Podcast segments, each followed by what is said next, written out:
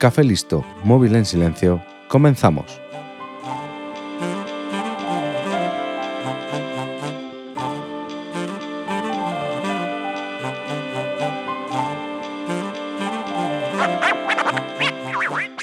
Cuando pensamos en conspiraciones y proyectos secretos, siempre nos vamos a imaginar que sucede en Estados Unidos, como cuando llegan los aliens y los superhéroes, que siempre lo hacen allí. Pero esta historia nos pilla más cerca, tan cerca como que ocurrió en nuestro propio país. Hoy, en 15 minutos, voy a hablarte del proyecto Islero.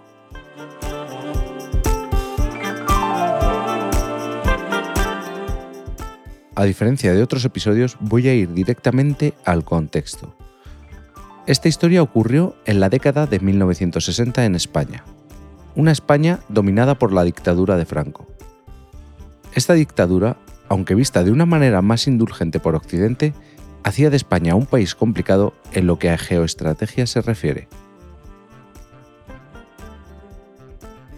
Cuando digo que estaba vista de una manera más indulgente por Occidente, me refiero a que en un marco mayor como era la Guerra Fría, un país en la punta sur de Europa que no respetaba los derechos humanos poco importaba, y más si el comunismo era una de las cosas que más odiaba su dictador.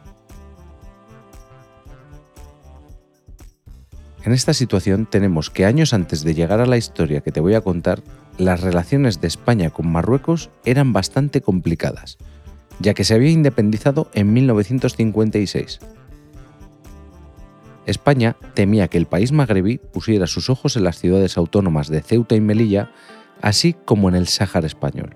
Por todo esto, Franco y su mando querían poner una carta en la mesa que pesara. Querían crear su propia bomba atómica. En 1955, España firmó con los Estados Unidos un tratado que se llamaba Átomos por la Paz.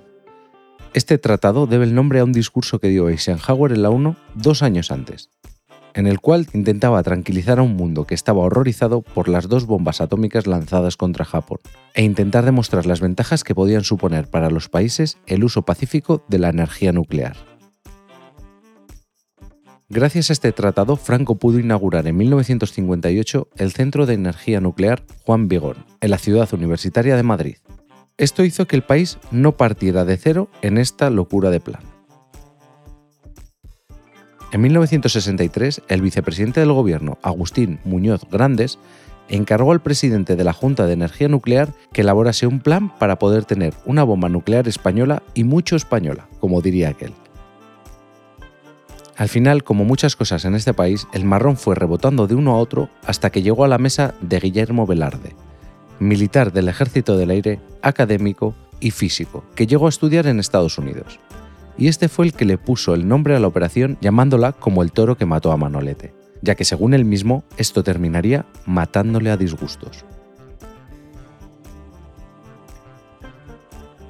Este proyecto estaba apoyado y promovido por altos mandos como eran Franco y Carrero Blanco, que lo veían como una manera de entrar de lleno en la primera línea de la política mundial, la cual les había ignorado hasta ahora, además de ser una potente razón disuasoria para los posibles planes de expansión de Marruecos. Pero todo esto debía mantenerse bajo el más estricto secreto.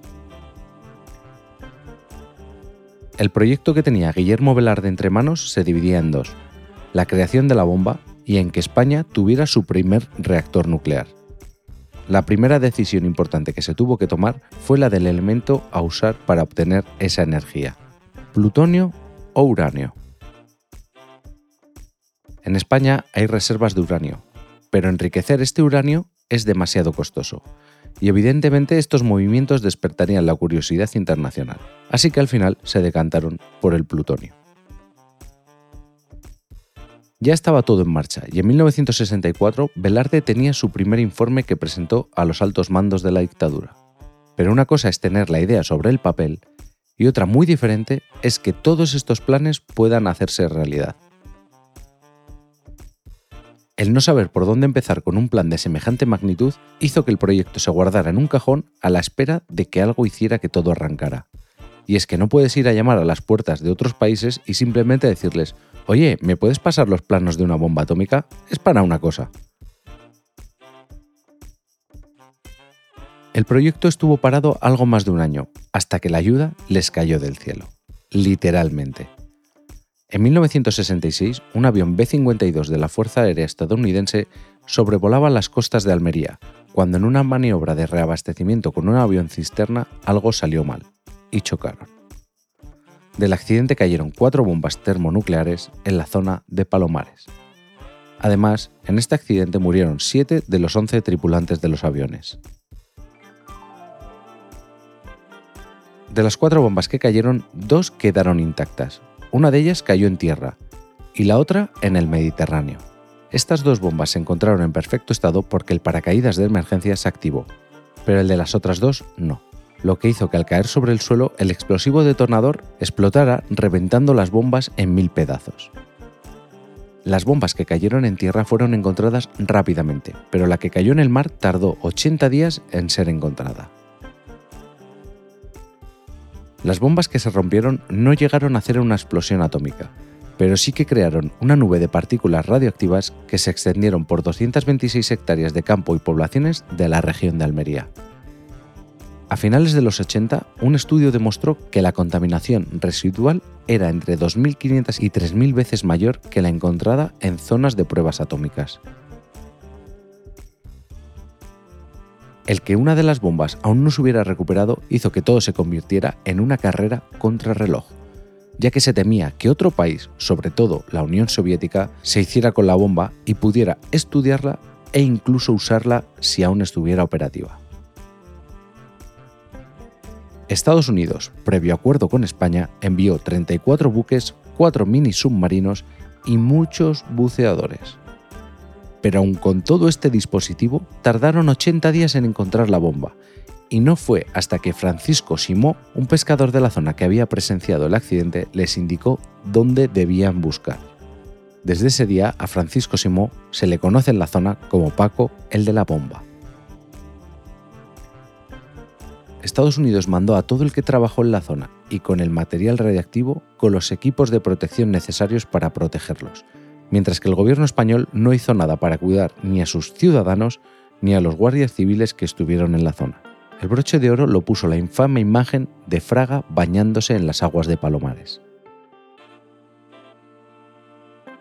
Gracias al acuerdo que se firmó entre las dos naciones, la Junta de Energía Nuclear Española pudo supervisar todo lo que se hacía en Palomares, así que enviaron a Velarde para ver qué sacaba de todo esto.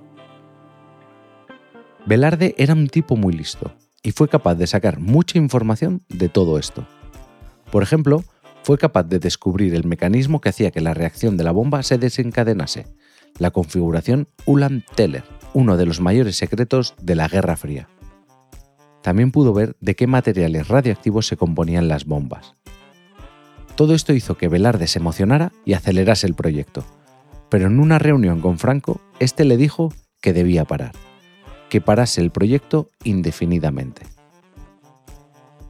Franco tenía miedo de que por mucho cuidado que se tuviera, al final saltasen las alarmas internacionales y España se expusiera a unas sanciones que la economía sería incapaz de superar. Estaban empezando a traer el turismo y el dinero. No podía arriesgarse a que todo se acabara por un sueño nuclear el cual nadie le garantizaba que fuera a funcionar como él quería. Además, ¿quién sabe qué se habló durante estas reuniones con Estados Unidos para solucionar el tema Palomares? Puede ser que a Estados Unidos le saltaran las alarmas cuando los españoles tuvieran tanto interés en meter a alguien a supervisar todo el tinglado que tenían montado. Y más sospechoso tuvo que sonar cuando el elegido era un militar que además era físico y que además estudió en Estados Unidos. Dudo mucho que en esa época hubiera muchos físicos españoles que hubieran estudiado en Estados Unidos. Además, la pela es la pela. Se estimó que el proyecto islero podía costarle a España unos 60.000 millones de pesetas, algo que fue fuertemente usado por la parte del franquismo que no veía con buenos ojos esta idea.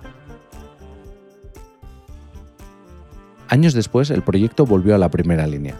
En 1973, con Carrero Blanco como presidente del gobierno, el proyecto islero revivió.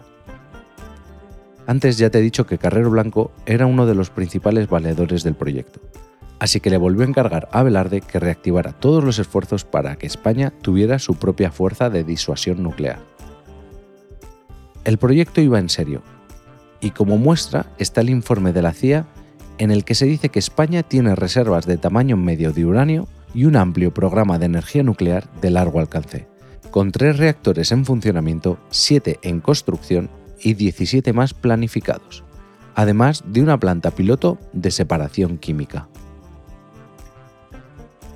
Para finales de 1973, Velarde estaba convencido de que España pudiera hacer tres bombas atómicas al año. Carrero Blanco no pudo callarse. El orgullo no le permitía tener la boca cerrada y le presentó estos resultados al secretario de Estado estadounidense Henry Kissinger. Casualidades de la vida o no, al día siguiente de esta reunión, Carrero Blanco sufrió el atentado con el que ETA le haría saltar a la historia. Quizás me pongo un poco conspiranoico, pero dudo mucho que los servicios de inteligencia de Estados Unidos no se dieran cuenta de que unos vascos estaban picando debajo de su propia embajada. Puede que esta bravuconada de Carrero Blanco le terminara costando la vida, ya que puede ser que Kissinger permitiera el atentado con el objetivo de que así terminasen los sueños nucleares de España. El fin del proyecto llegó en 1987 cuando el gobierno del PSOE firmó el Tratado de No Proliferación de Armas Nucleares. Pero ¿por qué España se atrevió a intentar un plan nuclear? Pues porque en el momento que se planteó, geopolíticamente España no era nadie, y este movimiento les hubiera puesto en primera línea. Quién sabe si incluso se hubieran ganado un sillón permanente en el Consejo de Seguridad de la ONU. Y como lo prometido es deuda, en menos de 15 minutos te he contado algo que te ha entretenido o lo he intentado. Puedes encontrarme en todas las redes sociales como arroba arcachofas.